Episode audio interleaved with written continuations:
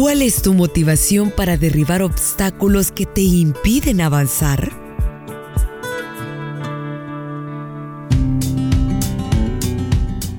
No debemos permanecer paralizados, muertos de miedo. Nuestro Señor es el David que puede derribar esos gigantes que a veces nos amedrentan. ¿Está usted amedrentado? Bienvenidos, esto es Entre Libros. Me voy a trasladar hasta el final del libro en el capítulo que el escritor titula Combustible para la batalla. Si has estado siguiéndoles la pista a las vueltas y revueltas de este libro, recordarás que comenzamos hablando de un gran giro inesperado en la historia de David y Goliat, nosotros no somos David. Jesús es David. Desarrollamos ese giro con profundidad cerca del principio del libro. Luego vimos un segundo giro que nuestro gigante ya está muerto. La victoria ya ha sido ganada. Jesús ha logrado aquello que se lanzó a hacer. A lo largo de todo el libro, hemos desarrollado este giro mientras veíamos de forma específica a diversos gigantes. Al terminar este libro, queremos analizar un último giro, uno que hemos mencionado en varios lugares. Es el hecho de que la motivación de David en todo esto era la fama de Dios. David se sentía motivado por la honra y la gloria de Dios. Esa es nuestra invitación también. Es muy factible que David pudiera haber llegado hasta el frente de la batalla, haber visto a Goliat lanzando sus insultos y después se hubiera dado media vuelta para marcharse directamente a casa de nuevo. La vida de David no estaba bajo amenaza al menos no al principio. Él solo estaba entregando unos víveres. Pudiera haber dicho, oh, mira, ¿cuánto mide ese tipo? Tres metros. Yo nunca había visto a nadie tan alto. Parece amenazante. Mejor me marcho de aquí. Me voy de vuelta con mi padre. Ya entregué los víveres. Los dejé en sus tiendas de campaña. Nos vemos a David no lo habrían podido tachar de cobarde. No lo habrían visto como un joven infame. Solo habría hecho lo que habían hecho una gran cantidad de personas, ignorar el problema y marcharse de allí. Sin embargo, eso no es lo que hizo David. ¿Por qué? la motivación que David tenía era algo muchísimo mayor que lo impulsaba a actuar. Y a nosotros se nos invita a conectarnos con esa misma mentalidad. Lo que motivaba a David era que aquel gigante estaba maldiciendo al Dios del ejército de Israel. David dijo, no, no, no. Un momento, Goliat todas las demás cosas que estás diciendo tal vez sean ciertas. Pero cuando comienzas a hablar de mi Dios, eso no lo vamos a tolerar. Vas a dejar de ofender a mi Dios aquí y ahora mismo. Y vas para abajo.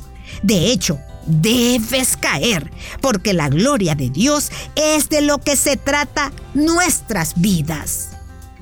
Es muy importante que veamos esto. Dios quiere que nosotros seamos libres. Cuando hay algo que nos está asfixiando, Dios quiere que esa fortaleza se venga abajo. En eso consiste la liberación. Sin embargo, la liberación se trata de algo más que nuestra libertad. Solo Dios hace la obra de liberarnos. Pero la meta al liberarnos es que se le dé abundante gloria a Dios. Esa es la verdad que quiero dejar resonando en tu corazón al llegar a la conclusión de este libro. Jesús quiere derribar a nuestros gigantes para que podamos caminar con libertad y tener la vida que Él quiere que vivamos. Y lo que quiere hacer para que su nombre pueda ser exaltado por encima de todo otro nombre en nuestro mundo. Esa es la razón que sobrepasa a todas las demás razones el que las personas que nos rodeen miren nuestra vida y digan, tu Dios es el verdadero Dios. Nuestra libertad y la gloria de Dios se hallan inextricablemente entretejidas. Jesús dio su vida en una cruz para hacernos libres.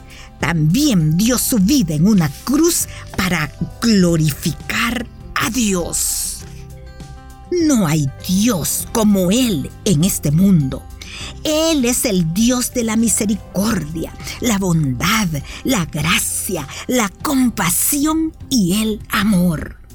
Es el Dios que no nos echa en cara nuestros pecados. Dios es justo y también es el justificador. Dios ofrece a su Hijo como sustituto y también como sacrificio para que entonces Él pueda ser llamado justo. Pero también el que nos justifica a todos nosotros, los que hemos andado por un camino equivocado. Ningún otro Dios va a hacer algo así. Ningún otro Dios va a entrar a formar parte de la humanidad. Ningún otro Dios se va a humillar a sí mismo y venir a la tierra para nacer como cualquier otro bebé, por lo mucho que nos ama. Pero el Dios, que es el único Dios en los cielos, sí estuvo dispuesto a hacerlo. Así que allá voy, Padre.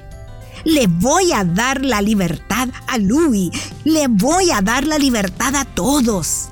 Pero al final, todo esto es para ti. Esto es para tu gloria. Esto es para mostrarle al mundo lo asombroso que eres. Tú eres el Señor y no hay otro.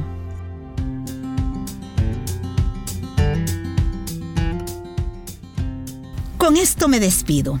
He compartido la lectura en nueve programas de este libro, Goliat debe caer.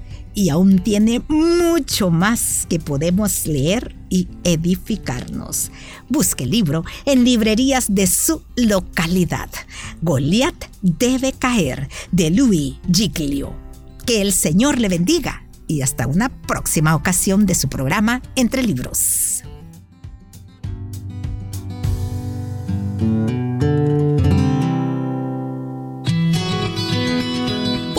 Escuchar este programa en SoundCloud. Busca el perfil de Radio Restauración. Ingresa a listas y luego clic en Entre Libros.